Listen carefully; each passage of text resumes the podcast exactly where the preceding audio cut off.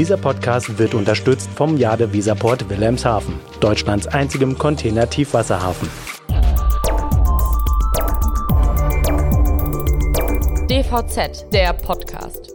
Hallo und herzlich willkommen zu einer neuen Folge des DVZ Podcast. Ich bin Carla Westerheide und am anderen Ende der Leitung ist mein Kollege Sven Benür. Sven, ist es korrekt, dass ich dich jetzt als unseren Technikredakteur vorstelle? Ja, das kannst du sicherlich so machen. Es ist mein Steckenpferd seit 25 Jahren. Hallo Carla, wie geht's dir? Du, Sven, mir geht's super. Sven ist also unser Technikredakteur und äh, du hast auch eine ganze Videoreihe zu dem Thema, den Truck Insider. Den Link dazu, den packe ich in die Show Notes.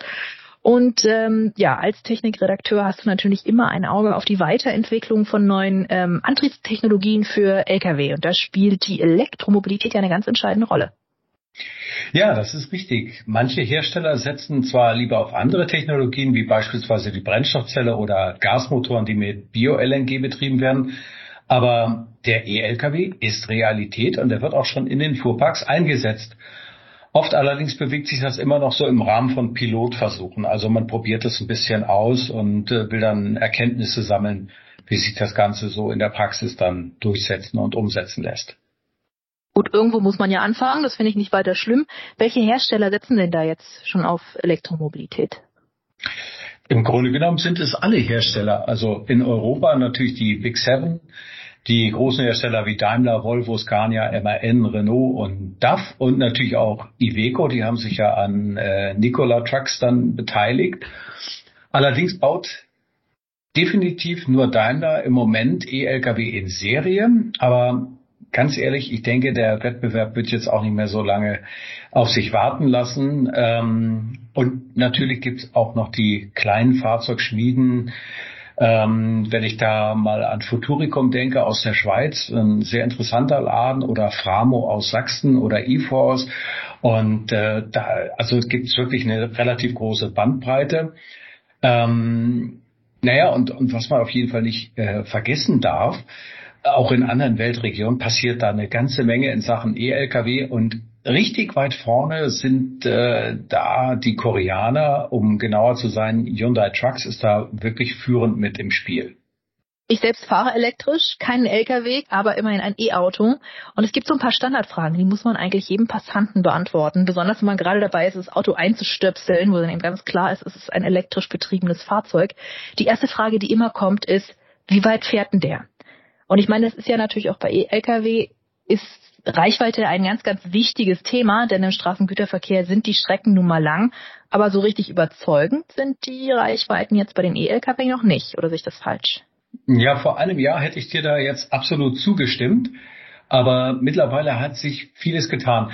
Äh, zwar kommen jetzt die Fahrzeuge noch nicht die 800 Meilen weit, so wie das Elon Musk äh, behauptet hat, als er den Tesla Truck Semi vorgestellt hat. Ähm, aber der Futuricum LKW, der hat unter den besten Testbedingungen immerhin schon die 1000 Kilometer Marke geknackt. Und das ist allerhand. Ähm, und wenn man jetzt mal noch mal ein bisschen in die Praxis reinschaut, in die Serienfertigung, dann äh, sieht man, dass der E-Actros ähm, ebenfalls eine deutlich bessere Reichweite hat als äh, in den Versuchsflotten. Denn Daimler gibt diese jetzt an mit 400 Kilometern. Und das reicht alle Male für den Verteilerverkehr. Aber ganz ehrlich, selbst wenn diese Lkw nur 250 Kilometer weit kämen, die Machbarkeitsstudie des Fraunhofer ISI für Rewe, die zeigt eindeutig, dass das völlig ausreichend ist. Gut, das heißt, die wären jetzt auch äh, mehr oder weniger schon praxistauglich, genau wie mein Fahrzeug. Die zweite Frage, die ich immer kriege, ist, wie lange lädt der? Ebenfalls eine Frage, wo ich sage, ist für Lkw nicht ganz uninteressant, denn wenn der Lkw steht und lädt, dann ist er logischerweise gerade nicht im Einsatz und verdient kein Geld. Also meine Frage an dich, Sven, wie ist das mit dem Laden bei dem elektrischen Lkw? Naja, da kommt es natürlich auf die Infrastruktur an. Die spielt eine ganz entscheidende Rolle und ähm, dabei nicht, dass über Ladesäulen stehen, sondern vor allen Dingen die Ladeleistung. Also grundsätzlich sollte ein E-Lkw mit mindestens 350 Kilowatt geladen werden, sonst wartet man ewig darauf, dass man weiterfahren kann. Aber ähm, die Experten sehen das ein bisschen anders. Die sagen, die benötigte Ladeleistung sollte eher so bei 500 Kilowatt aufwärts liegen. also im Bereich des neuen Ladestandards NCS. Das steht für Megawatt Charging System. Und das Ziel muss einfach sein, dass sich die Akkus innerhalb der vorgeschriebenen Ruhepause des Fahrers wieder auf mindestens 80 Prozent aufladen lassen. Und wie das funktioniert, das wird demnächst wohl auf der A2 zwischen Berlin und dem Ruhrgebiet ausprobiert. Du sagst also, wir brauchen jetzt ein Netz von Schnellladestationen. Nur ähm, ist ja eigentlich das schnelle Aufladen und dann das komplette Leerfahren eigentlich nicht so sonderlich gut für den Akku. Das habe ich mir als äh, langjähriger Handynutzer natürlich auch gedacht. ähm, und dann habe ich mich an Patrick Plötz vom Fraunhofer Institut für Systeme und Innovationsforschung gewandt, habe ihm diese Frage auch gestellt und surprise, surprise, der sieht das ganz gelassen. Ja, um die Ladezeit möglichst kurz zu halten, brauchen wir natürlich, natürlich möglichst hohe Ladeleistungen. Der aktuell verfügbare Standard heißt CCS und erlaubt bis zu 350 Kilowatt. Das ist schon einiges. Da kann man in einer Stunde äh, einige hundert Kilometer Reichweite nachladen. Aber natürlich wäre es wünschenswert, gerade für kurze Stops oder B- und Entladezeiten noch höhere Leistungen zu ermöglichen. Und da ist der Folgestandard in der technischen Entwicklung, der wird wahrscheinlich in zwei, drei Jahren fertig sein. Für die Batterie ist das in Ordnung. Wenn man jetzt nur mit höchstmöglicher Leistung lädt, ist das schon eine Beanspruchung der Batterie, aber die Erfahrung aus dem Pkw-Bereich hat gezeigt, dass da keine grundsätzlichen Bedenken notwendig sind. Die Hersteller haben viel gelernt über die Jahre und auch hohe Leistungen über einen längeren Zeitraum sind verkraftbar für die Batterien. Und dann habe ich natürlich auch noch ähm, die Unternehmensseite gefragt, und zwar den äh, Dr. Dalibor Dudic, der ist Leiter Zero Emission Projekte bei Mercedes-Benz Trucks. Und ähm, der hat mir dann das mit dem Laden nochmal genau erläutert. Um die Zwischenladezeit so kurz wie möglich zu gestalten, spielen drei Faktoren eine zentrale Rolle. Zum einen die Ladeinfrastruktur, das Lademanagementsystem und das elektrische Fahrzeug selber. Die Ladeinfrastruktur bestimmt, wie viel Ladeleistung maximal an ein elektrisches Fahrzeug abgegeben werden kann. Das Lademanagementsystem stellt sicher, dass die Ladeleistung auch wirklich abgerufen wird und das Fahrzeug selber bestimmt, welche Ladeleistung denn final im Fahrzeug aufgenommen und in die Hochvoltbatterien eingespeist werden kann. Kommen wir zurück zu unserem Beispiel, unserem Serien-E-Actros. Der LKW kann mit bis zu 160 Kilowatt geladen werden. Die Batterien brauchen bei drei Batteriepaketen bei einer Variante an einer üblichen DC-Schnellladesäule mit 400 Ampere Ladestrom somit nur etwas mehr als eine Stunde, um von 20 auf 80 Prozent geladen zu werden. Um die Lebensdauer, und das war Ihre zweite Frage, von Hochvoltbatterien zu maximieren, ja, zu schonen, ist es dabei ratsam, den Ladehub zu begrenzen. So macht es wirklich einen signifikanten Unterschied, ob ich eine Hochvoltbatterie permanent auf 0% leer fahre und diese dann direkt auf 100% volllade oder aber in einem Ladefenster von 20 bis 80% betreibe. Und dann stellt sich mir ja immer gleich die nächste Frage, die du wahrscheinlich auch schon öfters mal gestellt bekommen hast, nämlich können unsere Stromnetze das denn jetzt überhaupt leisten oder reicht der Strom, ähm, wenn da ganz viele Lkw am Netz hängen oder geht das einfach nicht mehr? Naja, da kann ich nur ein Wortspiel anbringen. Das ist eine spannende Frage. Aber auch das sehen diese beiden Experten recht pragmatisch und ebenfalls sehr entspannt. Ähm, der Patrick Plötz hat mir das mal ein bisschen genauer erklärt. Unsere Stromnetze sind sehr gut gerüstet, auch eine nennenswerte Zahl von Elektro-Lkw zu bedienen. Dass eine wirklich große Zahl dranhängt, wird eher Nacht sein mit überschaubaren Ladeleistungen, dass sehr viele mit extrem hohen Leistungen tagsüber beispielsweise laden in den Pausen oder so. Das wird noch einige Jahre dauern. Nichtsdestotrotz kann es schon sein, dass bei größerer Stückzahl lokal neue Transformatoren äh, gebaut werden müssen und ähnliches. Aber das sind machbare Probleme. So dann eine Frage, die auch grundsätzlich immer kommt, ist, was kostet mich das Ganze? Also das Fahrzeug, aber natürlich auch der Unterhalt und die Betriebskosten. Und beim Auto kann ich sagen, das rechnet sich unterm Strich. Aber wie ist das jetzt bei einem LKW? Das ähm, hat das International Council of Clean Transportation oder ICCT, äh, darunter sind sie eher bekannt, äh, mal ausgerechnet und die haben dazu auch eine Studie veröffentlicht. Und ähm, das habe ich mal ausgewertet und kann also sagen, mit der heutigen Förderkulisse, wie wir sie in Deutschland haben, und äh, wenn der Betrieb von Diesel-Lkw sich weiterhin so verteuert, wie das vorgezeichnet ist, dann rechnet sich Elektro-Trucks schon heute. Ähm, aber selbst ohne Förderung wäre das etwa ab 2025 der Fall. Aber ganz ehrlich, die Fahrzeuge müssen natürlich auch vergleichsweise große Strecken fahren. Denn fährt jetzt ein LKW nur im innerstädtischen Verteilerverkehr ein paar Kilometerchen und legt dabei, also es ist, ist wirklich nur kurz unterwegs, dann ähm, passt das Ganze einfach nicht mehr. Das hat ein bisschen mit den Betriebskosten zu tun. Ähm, die sind zwar deutlich geringer, aber wenn ich halt nicht die Strecke zurücklege, dann kann ich über diese Einsparung die hohen Anschaffungskosten nicht wettmachen. Du hast gerade die Förderung angesprochen. Was gibt es denn für Förderungen in Deutschland derzeit für E-Lkw? Also da ähm, greift der Staat mal ziemlich tief in seine Taschen und ähm, der bezahlt äh, 80 Prozent der Differenz zwischen der Anschaffung eines herkömmlichen Lkw und der Elektrovariante. Ich rechne mal ein bisschen vor. Also wenn jetzt ein E-Lkw beispielsweise 250.000 Euro mehr kostet als ein äh, normaler Dieseltruck, dann äh, sagt der Staat, ja, ich gebe 200.000 Euro dazu. Und äh, das gilt natürlich nicht nur für die Fahrzeuge, auch die Ladeinfrastruktur wird mit bis zu 80 Prozent der Kosten dann gefördert. Also da ist schon eine ganze Menge Geld im Spiel und eine ganze Menge Unterstützung auf dem Weg. Okay, das heißt, die Mehrkosten sind dann auch wirklich überschaubar. Man muss es quasi nur nur wollen. Dazu kommen wir aber gleich nochmal. Ich habe ja schon ganz am Anfang gesagt, dass du jetzt immer ein Auge auf die neuen Entwicklungen von Antriebstechnologien hast und eben auch die Pilotversuche, die es so gibt. Was gibt's denn da Neues? Wo und wie wird gerade geforscht in Sachen E-Lkw? Also es laufen in der Tat eine ganze Reihe von wirklich sehr, sehr interessanten Versuchen. Ähm, was ich hochspannend finde, ist dieses Beispiel aus Schweden. Da läuft ein elektrisch betriebener 60 Tonnen Lastzug ähm, auf den Autobahnen, verbindet zwei äh, Logistikzentren, die so in etwa 125 Kilometer voneinander entfernt sind. Und ähm, das Ganze läuft jetzt auch schon seit fast einem halben Jahr und scheint sich auch in der Praxis zu bewähren. Muss natürlich jetzt im Winter dann die Nagelprobe bestehen, muss man mal schauen, was sich dann im nächsten Frühjahr ergibt. Naja, und dann gibt's natürlich noch die äh, Autobahnteststrecke auf der A2, das hatte ich vorhin ja schon erwähnt, die ist im Aufbau begriffen.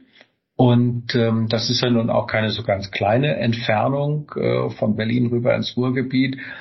Ähm, wenn dann also diese, diese Ladesäulenparks aufgebaut sind, dann kann man tatsächlich sagen, wir versuchen es einfach mal, ob wir mit äh, normalen Elektro-Lkw auch die nationale Fern, äh, also den nationalen Fernverkehr bedienen können.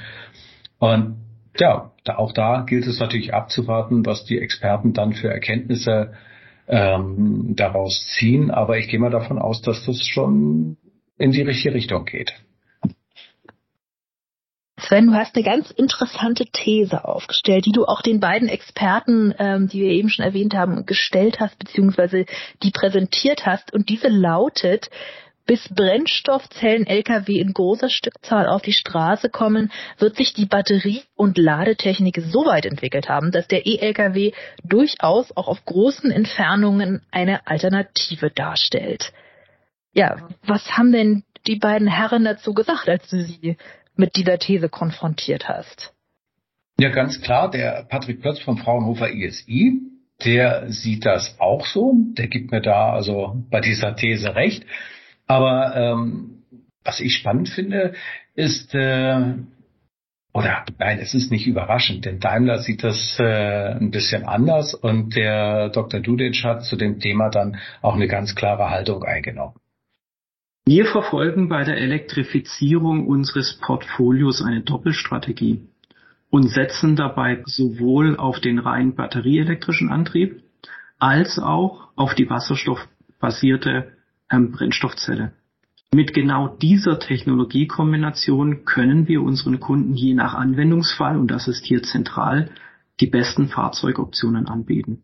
Grob gesagt ähm, gilt hier, je leichter die Ladung und je kürzer die Distanz, desto eher wird die Batterie zum Einsatz kommen.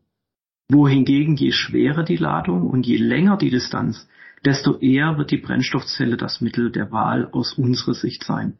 Daimler setzt ja bekanntlich auf Wasserstoff und die Brennstoffzelle bei der Elektrifizierung von Lkw. Ähm, ich habe es ja gesagt, die Antwort war jetzt nicht so wirklich überraschend. Ähm, und die Fraunhofer Leute hatten sich das natürlich auch schon gedacht. Und äh, der Patrick Plötz hat dann auch noch einen anderen Aspekt mit reingebracht.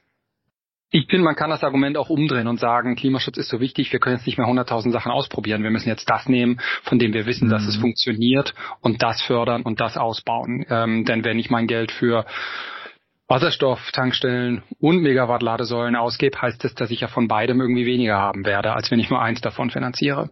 Okay, das ist jetzt in der Tat eine ganz äh, oder eine sehr interessante Sichtweise, ein bisschen nach dem Motto Never change a running system oder naja, es funktioniert doch. Ähm, aber äh, ja, mal schauen. Auf jeden Fall muss ich sagen, in beiden Fällen hört sich das jetzt so an, als würden in Deutschland äh, in den nächsten fünf bis zehn Jahren nur noch oder zumindest sagen wir mal hauptsächlich E-Lkw durch die Gegend fahren. Ähm, ist es dann richtig so? Also ist das jetzt wirklich, stehen wir kurz vor dem Durchbruch? Hm, ganz ehrlich, ich halte das schon für eher unwahrscheinlich. Denn das hakt ja an einer ganz entscheidenden Stelle. Ähm, noch werden ja Lkw und die Ladeinfrastruktur äh, gefördert, und zwar richtig üppig, hatte ich ja schon ein bisschen was dazu gesagt. Aber derzeit gibt es äh, kaum verfügbare Fahrzeuge auf dem Markt. Ähm, das ist natürlich dann auch ein Knackpunkt, den der äh, Patrick Plötz dann äh, ebenfalls sieht. Also die Politik wird, glaube ich, sehr viel tun, die Infrastruktur auszubauen, sowohl Depot als auch öffentlich, sowohl in Deutschland als auch in Europa. Im Moment bereitet mir vor allem Sorge, wann die Hersteller überhaupt in dem Umfang Lkw liefern können. Ähm, mhm. Also wenn sie mit den Logistikern, wenn sie mit Logistikern sprechen, die, die wirklich Elektro-Lkw jetzt kaufen wollen, die fluchen sehr, dass da von den Hochglanzbroschüren und den äh, glänzenden Werbevideos, äh, dass die Hersteller selbst mit den tollen Werbevideos nicht mal in der Lage sind, äh, ein Angebot zu schreiben für einen LKW, geschweige denn zu liefern. Sven, was sagt denn deine persönliche Glaskugel? Hm, also definitiv wird also die Entwicklung von Brennstoffzellen-Lkw in Deutschland zumindest äh, von staatlicher Seite vorerst noch im Fokus stehen. Das ist, ist ganz klar. Äh, denn das zeigen auch die Wasserstoffagenten, die Bund und Länder vorgelegt haben. Das, ähm, das geht genau in diese Richtung. Aber möglicherweise wird es da noch zu einem Umdenken kommen, wenn für die reinen Elektro-Lkw äh, leistungsfähigere Batterien auf den Markt kommen. Und da gibt es einige spannende neue Technikansätze, die bereits in der Entwicklung sind. Ne? Beispielsweise, da sind wieder die Südkoreaner ähm, relativ weit vorne, aber das dauert natürlich auch noch relativ lang, bis, äh, bis Festkörperbatterien dann kommen. Letztlich glaube ich aber, dass die Kostenaspekte ausschlaggebend sein werden. Äh, schließlich sind Lkw ja eine Commodity und äh, da rechnet man natürlich dann schon mit dem Cent. Und äh, neben den Anschaffungskosten kommt es dann natürlich auch auf die Strom- und die Wasserstoffpreise an. Und hier liegen die Vorteile eindeutig noch auf Seiten des E-Lkw. Das ist auch ein spannender Aspekt. Ähm, und klar, das Geld äh, wird wahrscheinlich dann auch äh, eine große Rolle spielen, da gebe ich dir recht. Sven, danke, dass du heute mit mir einen Podcast aufgenommen hast. Na, sehr gerne doch. Ein sehr spannendes Thema und äh, wie bei so vielen Themen, die wir hier im Podcast besprechen, würde ich sagen, das ist auch nicht das letzte Mal, dass wir drüber geredet haben. Wir beide, wir sprechen uns ähm, auf alle Fälle wieder und äh, wahrscheinlich auch bevor die ersten Wasserstoff-Lkw äh, in Serie auf die Straße kommen. Ähm, auch Ihnen, liebe Hörer und liebe Hörerinnen, danke fürs Zuhören. Wenn Ihnen dieser Podcast gefallen hat, dann können Sie uns übrigens jederzeit auf allen gängigen Podcast-Plattformen abonnieren und dann verpassen Sie auch keine neue Folge mehr. Natürlich freuen wir uns auch jederzeit über Bewertungen. Am liebsten natürlich gute, aber wir sind natürlich auch kritikfähig. Wenn Sie mit uns in Kontakt treten wollen bezüglich dieser Folge oder irgendeiner anderen Folge, können Sie das jederzeit tun unter redaktion.dvz.de. Den nächsten Podcast gibt es in zwei Wochen und wer es nicht mehr so lange aushält oder einfach mal schauen will, was wir bei der DVZ sonst noch so machen, der kann natürlich bei uns auf der Webseite vorbeischauen oder auf unseren Profilen in den sozialen Netzwerken wie LinkedIn, Twitter, Facebook und Instagram. Und Sven, habe ich ja schon am Anfang gesagt, kann man übrigens auch auf YouTube lauschen und zuschauen. Den Link zum Truck Insider, den habe ich in die Show Notes gepackt. Und übrigens auch den Links zu den Studien, die wir hier genannt und besprochen haben. Oder die Sven erwähnt hat, sollte man sagen. Genau. Und wie gesagt, äh, wir freuen uns äh, jederzeit über Feedback und ich sage bis zum nächsten Mal und vielen Dank fürs Zuhören.